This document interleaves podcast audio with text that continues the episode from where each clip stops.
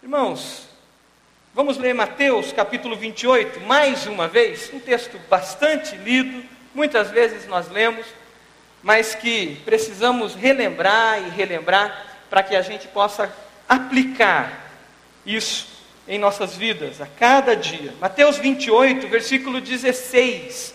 Se tem alguém sem Bíblia perto de você, senta perto dessa pessoa, se aproxima dela mostra a sua Bíblia para ela, pergunta o nome da pessoa se você não sabe. Se é o marido que não trouxe a Bíblia, diz para ele: traga a sua Bíblia. Se é a esposa que não trouxe, cutuca ela e diga: traga a sua Bíblia. Andar com a palavra de Deus, fundamental. Mateus 28, 16 diz: Os onze discípulos foram para a Galiléia e para o monte que Jesus lhe indicara. Quando viram, o adoraram, mas alguns duvidaram. Então então Jesus aproximou-se deles e disse: Foi-me dado toda a autoridade nos céus e na terra. Portanto, vão e façam discípulos de todas as nações, batizando-os em nome do Pai, e do Filho e do Espírito Santo, ensinando-os a obedecer a tudo que eu lhes ordenei. E eu estarei sempre com vocês até o fim dos tempos. Amém? Que essa palavra se cumpra na minha vida e nas nossas vidas. Hoje nós experimentamos um pouco dessa palavra, quando nós vimos as pessoas sendo batizadas. Cumprimento do, da ordenança de Jesus, cumprimento do mandamento de Jesus, e ir a todos os lugares e fazer discípulos. Quando nós vimos aqui a Leia, né, junto com a Viviane, é isso que a Leia procurou fazer. Eu quero caminhar com alguém como discípula minha, como alguém que está aprendendo de Jesus juntamente comigo. Vimos aqui um outro, uma outra pessoa também como discipuladora. É o desafio nosso. Nós temos experimentado isso em nossa igreja constantemente. Glórias a Deus por isso. Louvado seja o Senhor. Você já experimentou isso? Você já pôde trazer alguém aos pés de Jesus? Irmão, irmã, não tem coisa melhor do que ter um filho na fé. Não tem coisa mais gostosa, mais agradável do que isso experimentar, caminhar com alguém que recebeu a Jesus porque você evangelizou e porque você caminhou e até hoje talvez caminha com essa pessoa na palavra. Eu tenho experimentado isso. E eu sempre falo para minha esposa em algumas situações que eu me preocupo até com os filhos dos filhos meus na fé. É como se fossem netos na fé, alguma coisa assim. Mas é uma benção. Discipular as nações é um desafio que essa igreja tem vivenciado. Pastor Calixto que nos abençoou, tem nos abençoado e vai continuar nos abençoando, está numa fase de transição e Deus o chamou para um outro ministério, ou o mesmo ministério, mas em outra dinâmica de vida ministerial. Ele vai trabalhar especificamente com as etnias. Ele já trabalhava aqui com missões, nos abençoou, e agora, como missionário nosso, vai ele, a Silvana e toda a família se envolver com as etnias no Brasil. E a pergunta é: nesse mês que a gente está falando sobre Bíblia, que a gente está valorizando a palavra de Deus, a pergunta é: como eu posso ler a Bíblia? Como eu posso experimentar a palavra de Deus e conhecer a palavra de Deus para discipular todas as nações? Como isso pode acontecer? Ler a Bíblia e a palavra mexer comigo e transformar a minha vida e essa transformação provocar algo em mim que vai discipular e vai levar transformação às etnias e a todas as nações. Esse é um desafio, o desafio que o pastor Calixto e a Silvana têm agora com missões pelo Brasil afora, com as etnias que estão espalhadas pelo Brasil. E como nós podemos fazer parte desse projeto de Deus? Como nós podemos fazer parte desse sonho de Deus, que é alcançar todas às nações, um desafio quantitativo.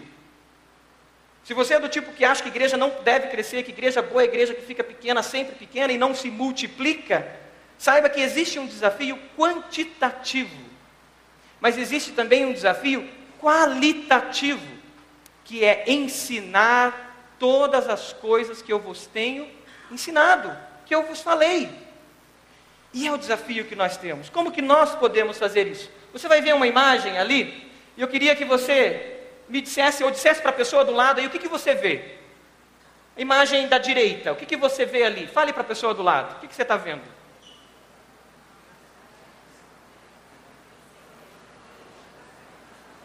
Veja se a pessoa do lado está vendo a mesma coisa que você vê.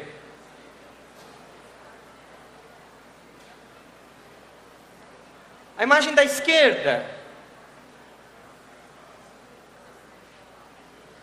Os adolescentes lá, o que vocês estão vendo aí na imagem da esquerda, na imagem da direita? Os jovens.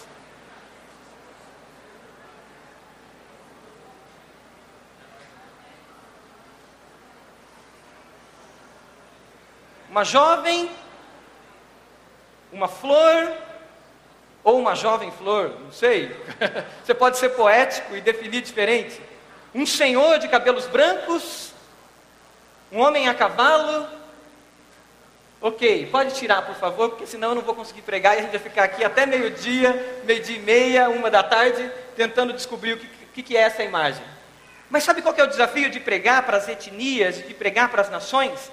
É comunicar a palavra de Deus a essas pessoas, de forma que elas recebam Jesus, mas de forma que elas possam tirar os óculos da cosmovisão delas, ou seja, da maneira que elas veem o mundo.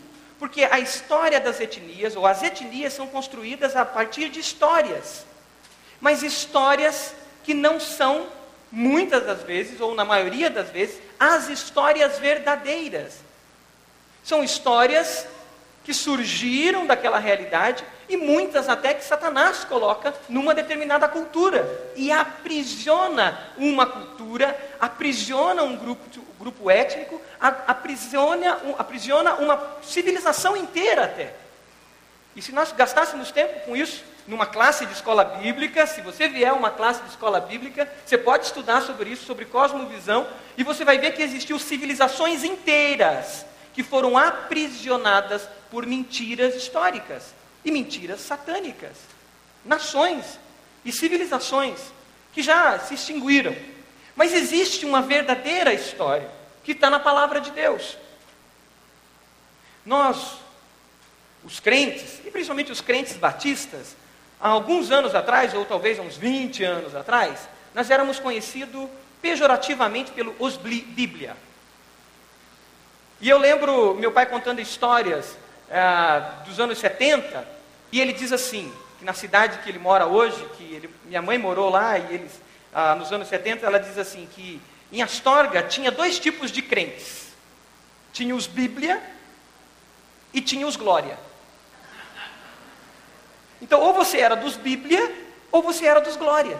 Os Glória eram os pentecostais, glória a Deus, aleluia, né? E os Bíblia eram os batistas, os presbiterianos, que andavam com a Bíblia para cima, para baixo e devoravam Bíblia e falavam da Bíblia. E eram pejorativamente chamados de os Bíblia. Eu creio que o desejo de Deus é que a gente seja os Bíblia Glória. que ama a palavra, que é apaixonado pela palavra e tem a paixão por evangelismo, tem a paixão por missões e tem a paixão por essa palavra e evidencia isso epidermicamente, vamos dizer assim, no, no, no, na pele, não só na intelectualidade. Mas a pergunta é: hoje, nós somos conhecidos como os Bíblia? Será que nós podemos aceitar hoje com legitimidade esse apelido pejorativo de os Bíblia? Eu questiono. Eu questiono. Se nós fizéssemos um quiz aqui, é quiz ou quiz?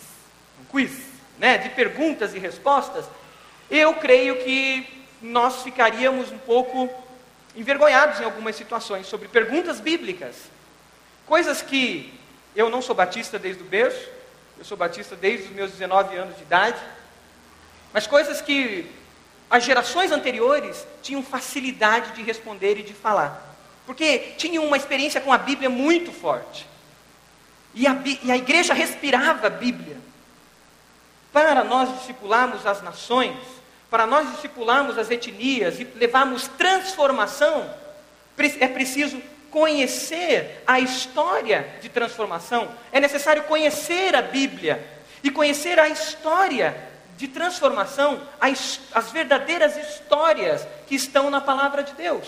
Porque se nós não conhecemos as histórias da palavra, Satanás, o mundo, a nossa própria natureza vai nos fazer construir e nos levar a outras histórias, que são histórias mentirosas. São falsas histórias. As histórias são poderosas e dão forma às pessoas e às nações. Nós somos frutos das histórias da nossa infância, do que nós ouvimos, do que nós vimos na nossa infância. A nossa identidade foi construída a partir disso. A gente precisa conhecer essas histórias que estão na palavra de Deus. Tem um próximo slide que diz: as histórias que acreditamos definem como enxergamos a vida. Se você acredita que o ser humano veio de um processo do acaso,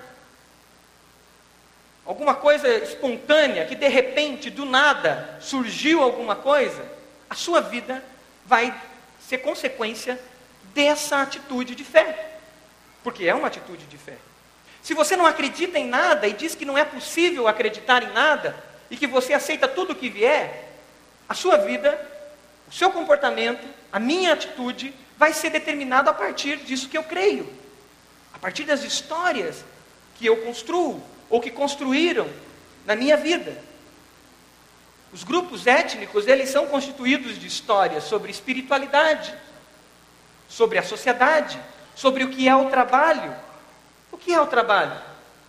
O trabalho é um castigo? Você acha que o trabalho é um castigo? Fala para a pessoa do lado aí. Trabalho é um castigo? É um peso?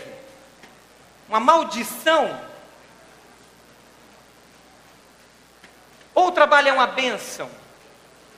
Uma vocação? Você é chamado para servir pelo trabalho. E você leva glórias ao nome de Deus através do trabalho. São histórias diferentes.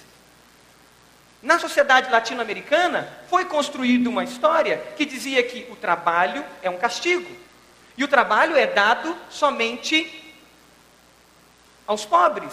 A nobreza não pode trabalhar. Porque trabalhar é um castigo e a nobreza é de uma casta diferente. Já a história bíblica diz, lá em Gênesis capítulo 2, que foi dado ao homem cultivar trabalhar num jardim. E sabe o que aconteceu? Sabe quando isso aconteceu? Antes do pecado. Venha para a escola bíblica e você vai saber mais detalhes sobre isso. Antes do pecado. Antes do capítulo 3 de Gênesis. Então o trabalho existia antes de entrar o pecado na humanidade. E essa história bíblica essa verdade precisa ser comunicada. E é preciso montar a minha vida ou o meu comportamento em função dessa verdade. E sabe mais? Naquela história, diz que era um jardim. E esse jardim não era meu e não era seu, tinha um dono, que era Deus. Então eu presto contas de tudo que eu faço. E aí vai. É necessário conhecer essas histórias. Se eu encaro a vida com uma visão econômica da vida, com uma visão financeira, com uma visão capitalista da vida, o meu imaginário é construído a partir disso, o meu comportamento vai ser construído a partir disso, e as pessoas se tornam mercadorias, sim, para mim, porque eu construí a minha, a minha vida a partir dessas histórias. Se eu construo a minha vida a partir de histórias de superstição,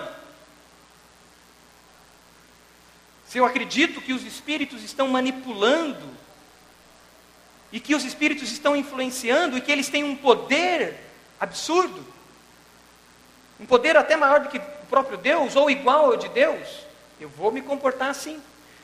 O deísmo, por exemplo, é uma mentira histórica. Os iluministas criaram essa mentira.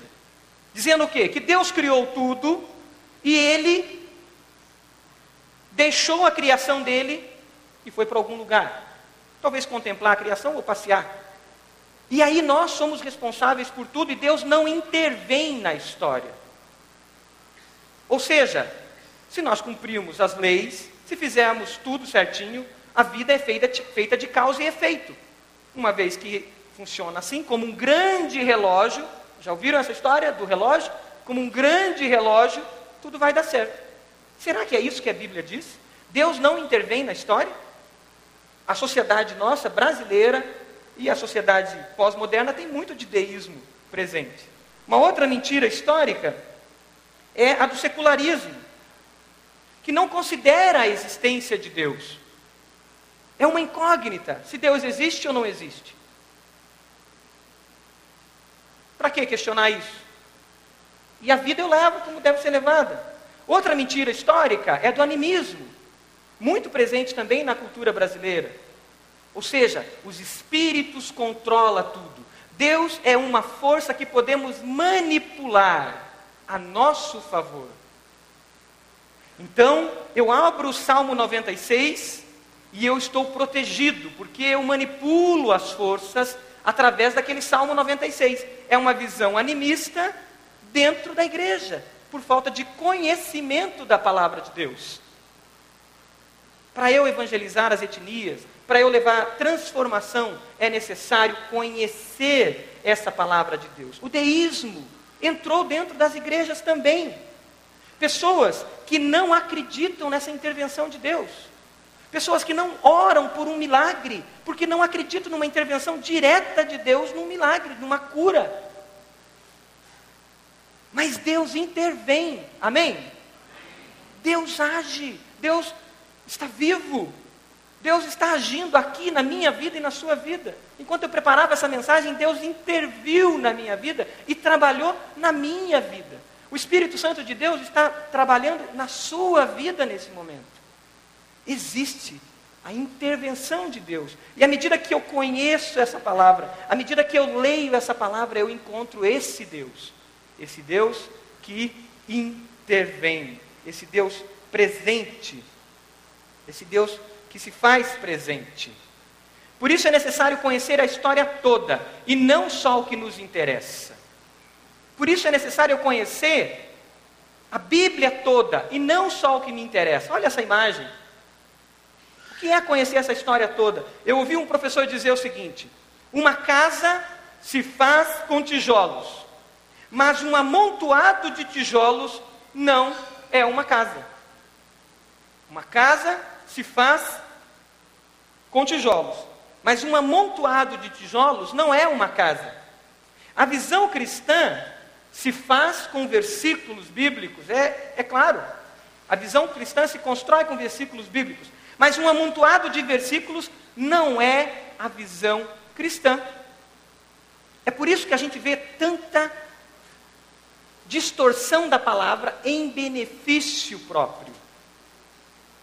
Numa cultura secularista, numa cultura capitalista, numa cultura onde eu tenho que vencer, numa cultura onde eu tenho que ter sucesso, eu posso pegar um versículo bíblico e dizer que aquele versículo legitima a minha visão.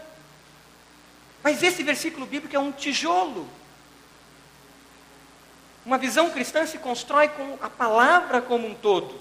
Eu preciso dessa palavra como um todo.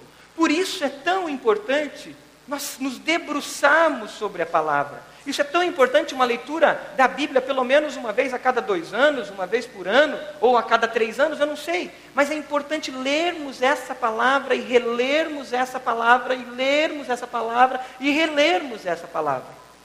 Eu comecei a leitura cronológica esse ano. Que bênção tem sido.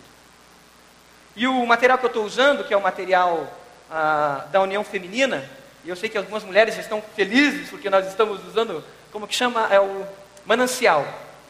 Está sendo uma bênção porque o manancial, ele, ele tem a leitura do dia cronológica e embaixo a reflexão é baseada na leitura. Então reforça. É diferente de alguns outros materiais que às vezes a reflexão é um tema ah, fora, um tema aleatório. Não, no material que a União Feminina desenvolveu esse ano, as mulheres cristãs em ação, elas tiveram essa preocupação. A irmã Dulce Purim, que é a redatora, que é aqui de Curitiba, uma senhora abençoada, direcionou para isso. E tem sido uma bênção. E eu estou descobrindo coisas dizendo, Deus, isso eu não tinha percepção. E a casa está sendo construída casa está sendo construída. Como que você tem tratado a palavra de Deus? Na parábola do semeador, abra lá, rapidinho, Mateus 13, com a pessoa do seu lado aí acompanhando. Isso vai nos ajudar a você ver na Bíblia, na palavra, E tem lápis aí para você sublinhar se algo te saltar aos olhos, te chamar a atenção. Lápis aí na frente. Na parábola do semeador, capítulo 13 de Mateus, 13 de Mateus, vamos ler alguns versículos aqui. Versículo 18, por exemplo. Jesus explica a parábola, e é uma benção essa parábola, porque é, Jesus dá os detalhes e ensina detalhadamente ela. 18 diz assim: Portanto, ouça o que significa a parábola do semeador. Quando alguém ouve a mensagem do reino e não a entende, o maligno vem e arranca o que foi semeado em seu coração. Esse é o caso da semente que caiu à beira do caminho. Ouve e não a entende.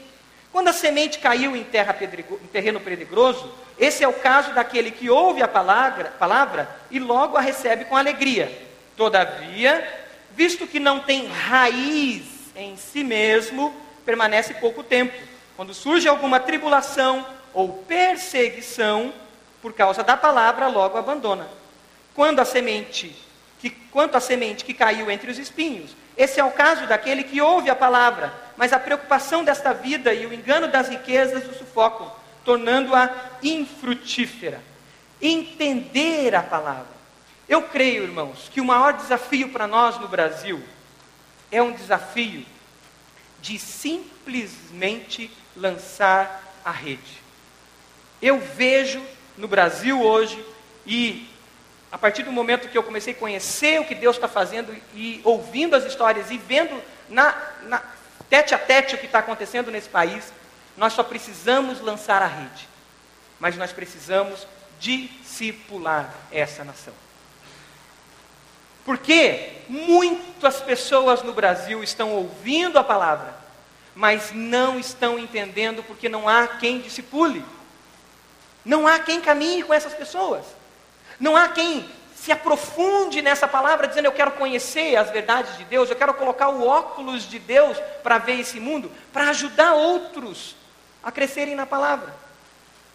E se nós, se as igrejas locais não assumirem um compromisso de discipulado da nação, de discipulado real, nós vamos ser uma, uma nação apóstata, uma nação que vai virar as costas para Jesus muito mais cedo do que aconteceu com a Europa. E vai ser triste. Mas se nós nos voltarmos à palavra, nós vamos realmente discipular essa nação e transformar essa nação, porque essa missão é nossa. Essa missão é nossa. Em Efésios capítulo 4, se você quiser abrir, Efésios capítulo 4, fala da missão, do grande desafio, 4:11. Leia na sua Bíblia. Efésios, capítulo 4, versículo 11. Ajude alguém que de repente está começando os primeiros passos aí a encontrar. Efésios 11 diz assim, 4:11. É, e ele designou alguns para apóstolos, outros para profetas, outros para evangelistas e outros para pastores e mestres, com o fim de, qual é a palavrinha aí? Preparar, e a outra, na outra tradução é aperfeiçoamento, para preparar ou para o aperfeiçoamento dos santos para a obra do ministério, para que o corpo de Cristo seja edificado, até que todos alcancemos a unidade da fé e do conhecimento do Filho de Deus. É por isso que tem uma escola bíblica. É por isso que nós levantamos missionários, como o pastor Calixto, que vai levantar mais missionários e preparar mais missionários, para que as pessoas sejam preparadas para o serviço e para o ministério. É por isso que existe o dom de mestre. Uma coisa nós fazemos os pequenos grupos de estudos bíblicos. Pequenos grupos de estudos bíblicos, eles formam uma caminhada discipular. Ou seja, irmãos como eu, que caminhamos juntos e aprendemos juntos. Não precisa você fazer teologia, não precisa você ser especialista, não precisa você durante a semana se aprofundar naquele texto. Você pode fazer mulher única, homem ao máximo, o CRAU, curso sobre finanças, em pequenos grupos. E um vai caminhando com o outro, um aprendendo e um ensinando o outro. Mas nós temos as classes de estudos bíblicos. Ali é um pouco diferente. Precisamos de quem? De mestres. Pessoas que têm o dom de mestre. Pessoas que durante a semana vão gastar horas se aprofundando na palavra, vendo o contexto histórico, vendo o que os povos pensam, o que, que cada grupo étnico pensa sobre aquele assunto, e trazendo isso para nós. Por isso, ter os pequenos grupos é fundamental e ter as classes de estudos bíblicos são fundamentais. Para que o crente e cada um de nós sejamos aperfeiçoados ou preparados para a obra, para o serviço. Se queremos alcançar as nações, precisamos conhecer essa palavra e com profundidade. Você tem investido tempo buscando crescer na palavra? Você tem investido tempo em conhecer a Bíblia? Você tem buscado caminhar com aqueles que Deus tem dado como mestres? Quanto tempo faz que você não frequenta uma classe de escola bíblica? Mês de março, irmão, nós vamos ter um desafio muito grande nessa igreja. Sabe o que, aconteceu? Todas as classes de estudos bíblicos das crianças vieram para as nove horas. Ah. Por quê? Nós queremos que no mesmo horário, toda a família, e nós começamos essa mensagem falando de família, toda a família esteja estudando a palavra de Deus. Nós queremos construir memórias, assim como foi construído na, na mente de cada um aqui, talvez, ou de vários que são crentes desde criança, eu não tive esse privilégio, mas eu ouço as memórias da minha esposa. E as memórias dela diz: com oito anos eu estava lá na escola bíblica, com nove anos eu aprendi isso, e eu aprendi aquilo, e eu falo, amor, aonde você aprendeu tudo isso? Como que você guarda tantos versículos na tua memória? Eu não tenho tantos versículos decorados e eu leio a Bíblia bastante. Tudo isso eu aprendi na minha infância. E ela construiu memórias que são memórias que eu quero passar para o Samuelzinho. Eu não tive esse privilégio.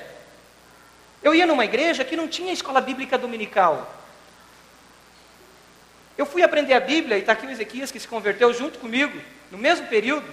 Nós fomos aprender a Bíblia aos 15 anos de idade. Eu tinha, eu acho que o Ezequias tinha, contar a idade dele, 16, 17 anos. Porque nós nos convertemos e fomos atrás de uma igreja que tivesse escola bíblica. Eu não tive o privilégio, a minha esposa teve esse privilégio. E você, pai? mãe, eu, pai, estou dando o privilégio do meu filho crescer, construindo memórias de uma igreja que ama a palavra de Deus? Então, a partir de março, nós estaremos às nove, nove e meia, com todos estudando a Bíblia. Então, se você trouxer o seu filho às dez e meia, e você vier para o culto, e teu filho for para a sala, ele não vai ter classe de escola bíblica às dez e meia. Lamento, o que ele vai ter vai ser princípios genéricos da palavra, passados de maneira lúdica. Mas ele não vai ter profundidade. Aquilo que você teve, ele não vai ter. Porque a família inteira nesse horário vai buscar a palavra. E aí você vai chegar para o teu filho, e eu quero chegar no Samuelzinho e dizer, Samuelzinho, aprendi hoje o seguinte lá na minha classe. E o teu filho vai dizer, e eu aprendi isso, pai. E a mãe vai dizer, olha, eu aprendi aquilo. E a família vai criar memórias de compartilhar a palavra de Deus. Fundamental, fundamental. É um desafio que temos.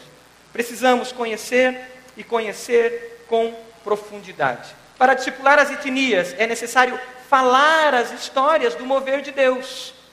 Que é isso que eu acabei de dizer. Falar com os nossos filhos, falar com as pessoas que estão à nossa volta. Porque se nós nos calarmos, o mundo vai falar as histórias deles. Se nós nos calarmos, Satanás vai contar as histórias na versão dele. Quer um exemplo? Jesus na tentação no deserto. O que Satanás usou para manipular Jesus e tirar Jesus do foco? A palavra. E se Jesus não usasse a palavra, a palavra de Deus, de maneira coerente, o próprio Satanás, usando a palavra, queria manipulá-lo. Se nós não falarmos a palavra de Deus de maneira coerente, de maneira completa, de maneira clara, Satanás vai usar pessoas ignorantes, ignorantes no sentido não pejorativo, mas no sentido de que não conhecem a palavra, e às vezes de boa fé, para falar. Satanás vai usar os valores desse mundo. Eu lembro de quando eu casei, eu li é, Calil Gibran Calil. Estava apaixonado pelo Calil Gibran Calil. Tomei um banho de Calil Gibran Calil. Poeta, um cara fantástico. E aí eu cheguei para minha esposa com alguns princípios, dizendo: olha, na minha carteira você não mexe. Olha, tem uma poesia do Calil Gibran que você tem que conhecer. E falei da poesia do templo, as colunas do templo que estão separadas. E falei: olha, então nós temos que preservar a nossa individualidade. Conta separada, dinheiro separado. E foi um monte de regra. E ela olhou para mim e disse: Mas isso não bate com que eu aprendi desde criança. E foi um tempo de luta. Sabe por quê? Eu, naquele período, primeiro ano de casamento, eu não estava encharcado pela palavra. Eu estava encharcado de filosofia. Eu estava encharcado de poesia, que é uma bênção. Filosofia pode ser uma bênção. Poesia pode ser uma bênção. A arte pode ser uma bênção. Mas se eu não estiver encharcado pela palavra, esses valores vão conduzir a minha vida. Por isso é necessário falar, comunicar a palavra de Deus, porque há poder quando comunicamos a palavra. O Evangelho é o poder de Deus para a transformação de todo aquele que crê. O poder, poder no grego é dunamis, a dinamite de Deus aquela que explode dentro do nosso coração. A palavra é a espada de dois gumes, é isso que diz lá em Hebreus, que penetra até a divisão da alma e do espírito. Isso é a palavra. Quando eu comunico a palavra, quando na minha empresa eu abro essa palavra para aquela pessoa que está sofrendo e digo: Deixa eu ler um texto da Bíblia para você. Ah, não, pastor.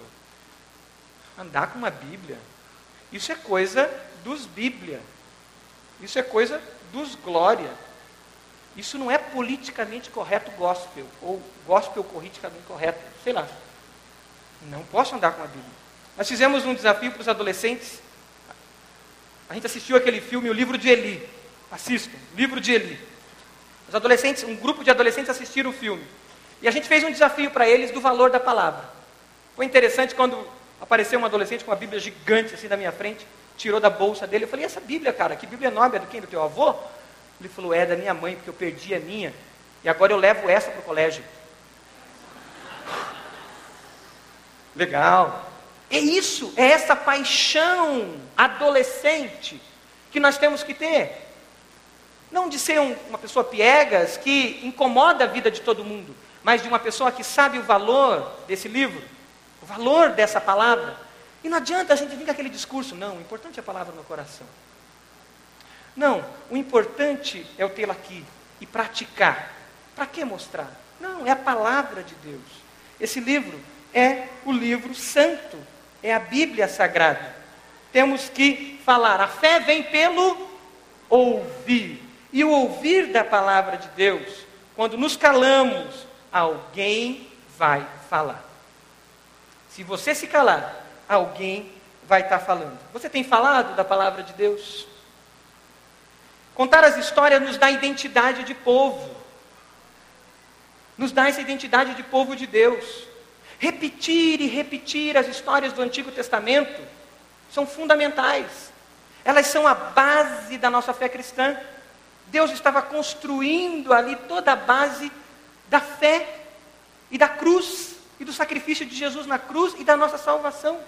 Repetir a história de Moisés. Eu lembro de uma frase que eu ouvia do meu avô, um assembleiano que lia a Bíblia apaixonadamente. Ele dizia assim para mim: Marcos, duas coisas que eu quero que você guarde. Primeiro, peça a Deus primeiro sabedoria.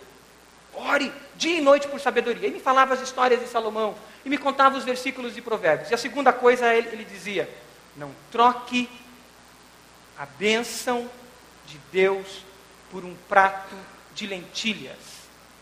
Converse com alguém do teu lado. O que quer dizer prato de lentilhas? Da onde vem essa história? Um prato de lentilhas. Da onde vem? Onde surgiu? Quem inventou prato de lentilhas? O que quer dizer esse negócio? Né? Da onde vem isso? Essa é uma história bíblica que ele me contou para me explicar o que era um prato de lentilhas. De Isaú e Jacó que trocou a sua primogenitura, a bênção de Deus sobre a vida dele, porque ele estava com fome. E porque ele estava com fome, ele falou: Ah, entre a bênção que vai acontecer e matar a minha fome, eu mato a minha fome. E não é isso que acontece? Quando você está sozinho, está sozinha, não tem namorado, não tem namorada, está na internet de bobeira, aparece alguém e você. Ah, o que, que tem um prato de lentilhas agora? Quando você está na sua empresa e aparece uma proposta que vai resolver os seus problemas e você diz: Ah, o que, que tem um pratinho de lentilhas agora? E a gente vai trocando. E meu avô contou essa história. E até hoje, toda vez que vem uma oferta de Satanás para mim, vem na minha mente: não troque a sua bênção por um prato de lentilhas. As histórias fortalecem a nossa fé.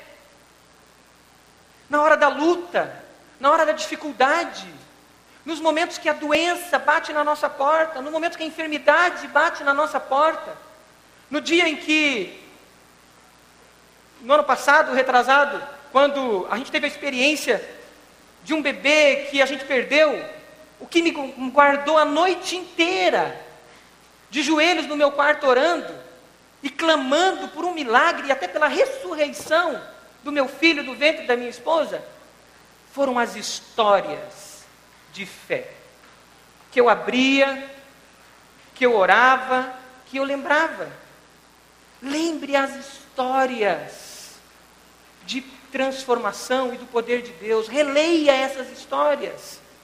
Fale essas histórias, porque são essas histórias que fortalecem a nossa fé. E se queremos alcançar as nações, se queremos alcançar as etnias, nós temos que falar essas histórias dos milagres de Deus, sim. De um Deus que abriu o mar vermelho, sim. De um Deus que parou o sistema solar, sim. De um Deus que andou sobre as águas, sim. E é um Deus que está vivo e ativo e que eu creio nele e que tem agido em minha vida. A prova que eu te dou é que ele mudou o meu ser. Não é isso que diz aquela música antiga? Jesus Cristo mudou o meu ser. Conte as histórias. Que histórias fazem parte do seu cotidiano? São as histórias das novelas?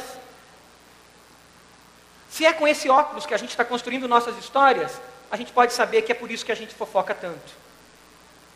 Se é com esse óculos que nós estamos construindo as nossas histórias, é por isso que a gente sabe e descobre às vezes por que a gente tem uns conselhos meio estranhos.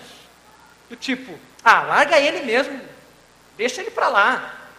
Não adianta, esse cara aí não te ama. Da onde veio isso? Dessas histórias construídas através dessas novelas. Que histórias você tem ouvido, que histórias você tem contado? Como você tem falado do mover de Deus na sua vida? Como você tem falado do teu ministério? Como uma empresa ou como uma história do mover de Deus através da sua vida no seu ministério? Para discipular as etnias, é necessário viver encharcado então com essa palavra. Se eu estou encharcado com ela, se eu estou lavado por essa palavra, eu vou conseguir alcançar todas as nações, quantitativamente. E eu vou discipular todas as nações, qualitativamente.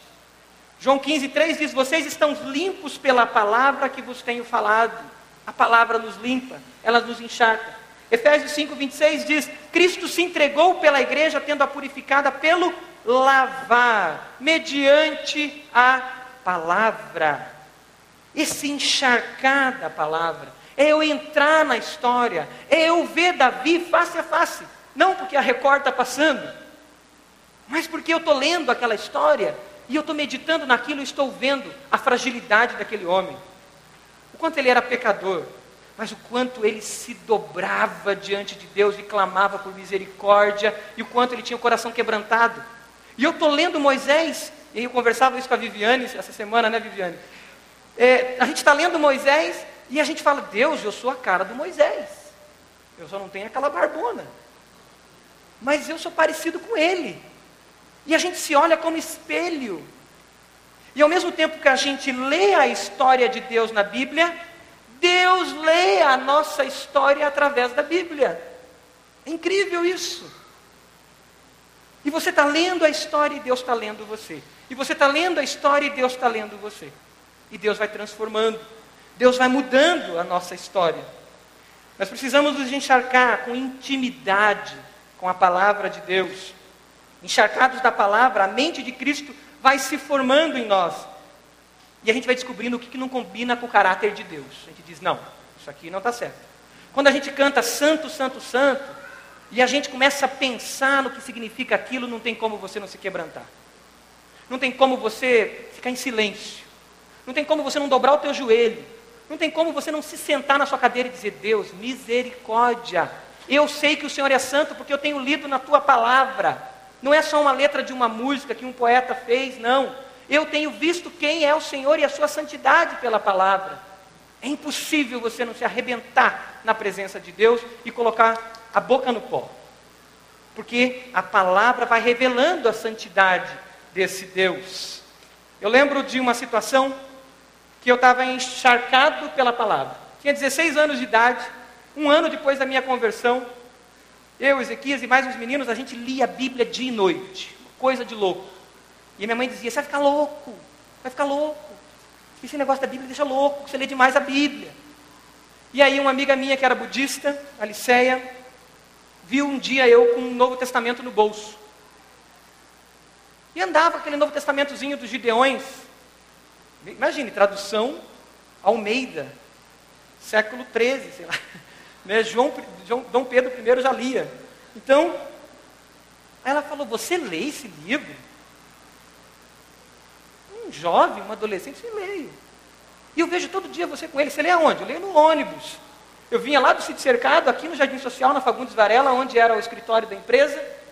Uma hora e meia de ônibus, não tem lugar melhor para você ler a Bíblia. Ou qualquer outro livro, mas a Bíblia era o tempo que eu tinha. Estudava à noite, chegava em casa uma da manhã, seis horas tinha que estar em pé. Ela falou, e você crê nisso? Creio. Ela falou, então é o seguinte: meu dentista é evangélico. Então, eu quero conhecer esse livro aí. Mas se você conhecer o budismo.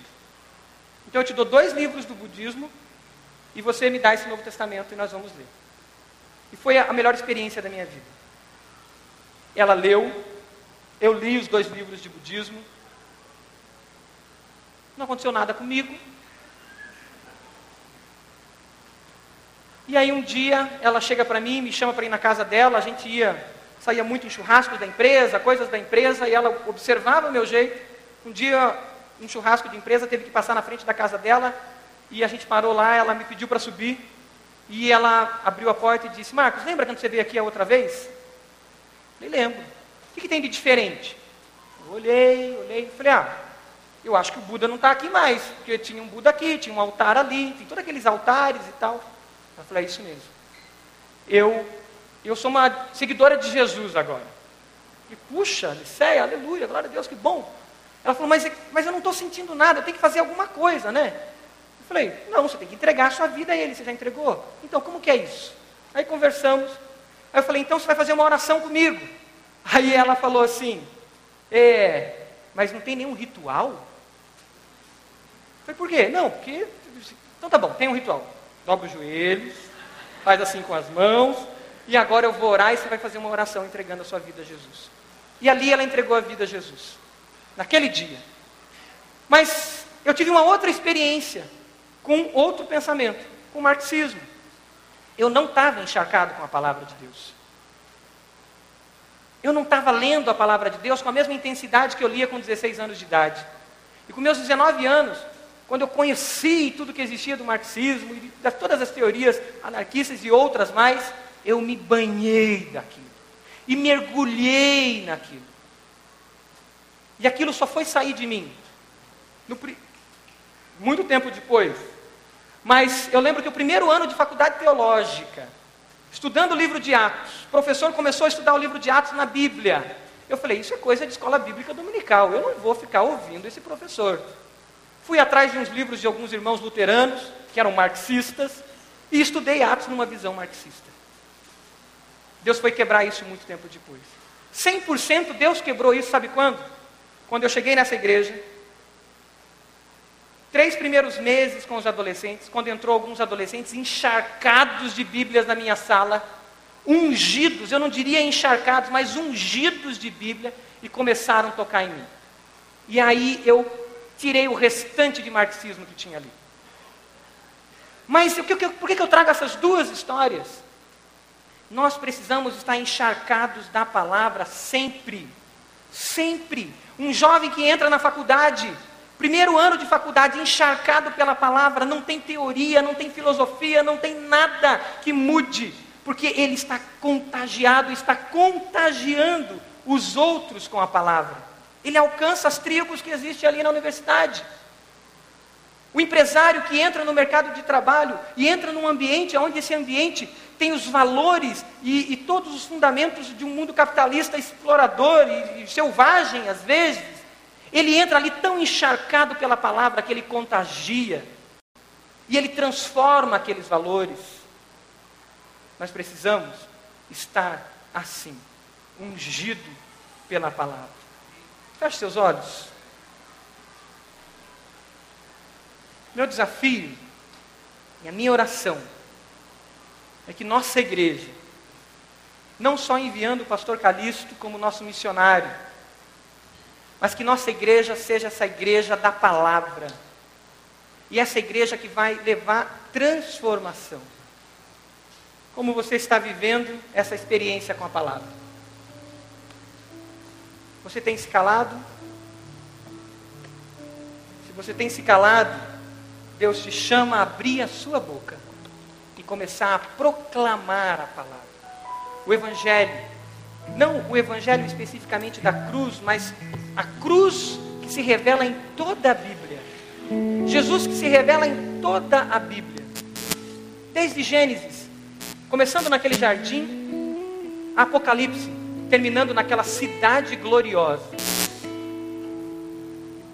Que você possa falar e revelar esse evangelho às pessoas. Mas você não tem conhecimento dele. É hora de você tomar uma decisão prática e clara, dizendo: Senhor, eu vou para a classe de escola bíblica. Eu vou procurar aqueles que estão estudando a Sua palavra com profundidade, para eu conhecer essa palavra. Eu quero me encharcar com ela. Eu vou ler essa palavra todos os dias. Eu não vou ter vergonha de levar essa minha Bíblia e deixar no meu trabalho. Eu não vou ter vergonha de levar essa minha Bíblia para o colégio. Nós somos o povo da Bíblia. Nós somos os Bíblia. Não porque carregam um livro, mas porque revelam esse livro através das suas vidas. Eu não vou ter vergonha de levar esse livro para a faculdade. Eu não vou ter vergonha de comunicar essa palavra. Quais são as histórias que você tem contado para os seus filhos? Quais são as histórias que permeiam a sua família? Você pode se colocar de pé, ainda em espírito de oração? Continue orando, continue com seus olhos fechados diante de Deus e deixe o Espírito Santo falar para você. Eu quero desafiar você que ainda não entregou a sua vida a Jesus, ou que talvez até recebeu Jesus, deu um passo, mas não começou a caminhar com essa Bíblia, com essa palavra. Que não tem alguém discipulando você, que não tem alguém caminhando com você na palavra. Eu quero te convidar a vir à frente. Quero te convidar a declarar Jesus na sua vida. Tem alguém que quer receber Jesus na sua vida? Levante uma das suas mãos. Dizendo: Eu quero esse Deus da palavra que transforma. Amém. Em nome de Jesus, que Deus abençoe você. Quem mais? Levante uma das suas mãos. Mais alguém? Quer receber Jesus na sua vida? Glória a Deus. Vem à frente. Vem à frente. Pastor Roberto está aqui, Pastor Avelino, Pastor Márcio vai orar por você. Você que levantou a mão, vem à frente.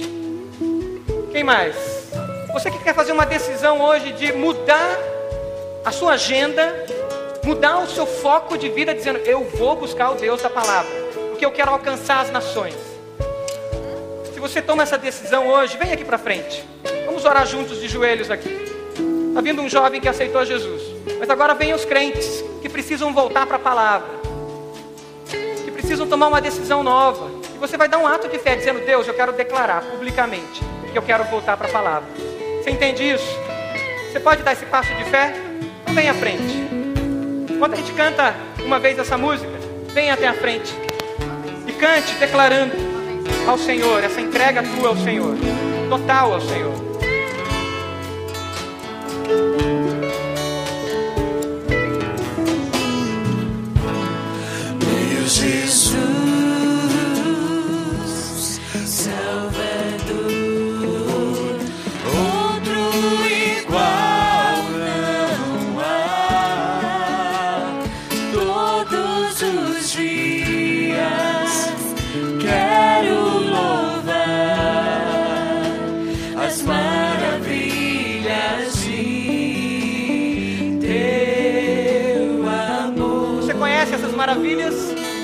Pode vir à sua memória quais são as maravilhas do amor de Deus através da palavra?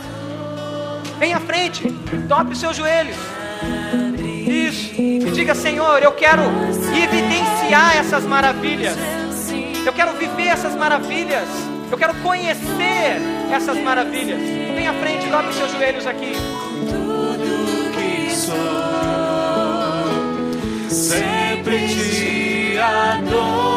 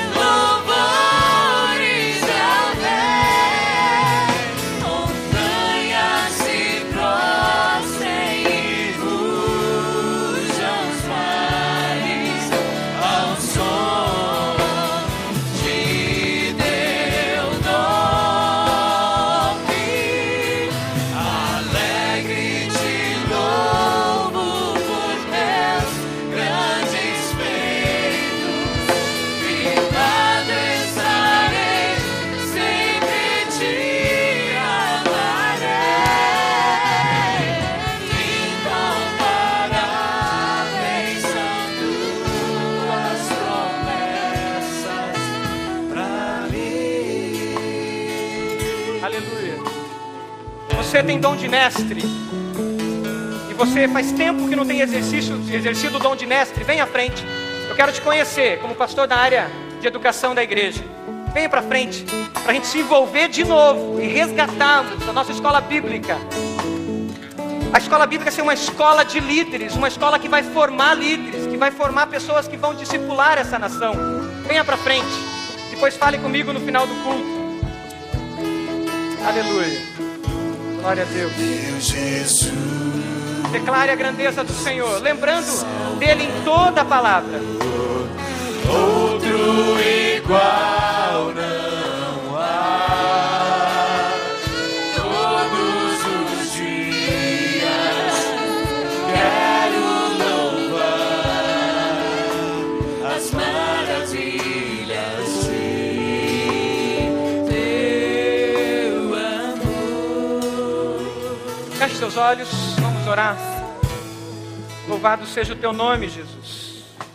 Nós cremos nessas maravilhas do Senhor, cada uma registrada na Sua palavra. Nós cremos no mover do Senhor, Pai, que circundou a história, desde a criação, quando o Senhor dizia haja, quando o Senhor criava, desde a criação, quando o Senhor moldava a minha vida e moldava a cada ser humano, desde o jardim, quando o Senhor delegava para nós, Pai, a responsabilidade de criar, de cuidar de tudo que existe. Cremos, Pai, que o ser humano virou as costas para o Senhor, e que depois que o ser humano virou as costas foi dor, foi sofrimento, mas o Senhor sempre veio ao nosso encontro, um Deus relacional, um Deus que vem ao nosso encontro, um Deus que não nos abandona, um Deus que é presente. Senhor, nós cremos nessas maravilhas. É por isso que cremos que cada um que está aqui à frente veio aqui porque Teu Espírito Santo os trouxe. É por isso que cremos que cada um que está aquecido o coração agora, que o coração está ardendo agora, não é por uma emoção humana, mas é porque o Espírito Santo está aquecendo esses corações de amor pela Tua palavra. É por isso que cremos, Pai, que o Senhor é um Deus que intervém na história. E é por isso, Pai, que nós queremos clamar, clamar pela vida do pastor China, que está internado agora. Deus, tu és um Deus de milagres, tu és um Deus presente. Deus, visita o pastor China onde ele está agora naquele hospital. Traz a cura sobre ele, Senhor. Traz a restauração. Trabalha a família, trabalha os amigos, trabalha nós pastores que somos amigos dele, caminhamos com ele. Ensina a gente através do mover do Senhor na vida dele, através dessa enfermidade. Clamamos a cura do Senhor. Clamamos a cura do Senhor sobre aqueles que estão com enfermidades, estão nesse salão, Pai, de culto que estão aqui porque creem no Senhor e sabem que o Senhor é um Deus de milagres, um Deus presente. Senhor, tu podes vir com a cura e venha, Senhor, com a cura do Senhor. Que os próximos exames revelem o Senhor de milagre. E se não vier a cura, Senhor, que o Senhor trabalhe milagres e mais milagres até o momento da cura. Porque tu és o Deus presente e o Deus que está aqui. Deus, acende a chama nos nossos corações de amor por essa palavra. E que, Pai, cada célula, cada líder, cada membro dessa igreja seja um missionário até os confins da terra. Essa é a nossa oração em nome de Jesus. E a igreja diz: Amém. Aleluia.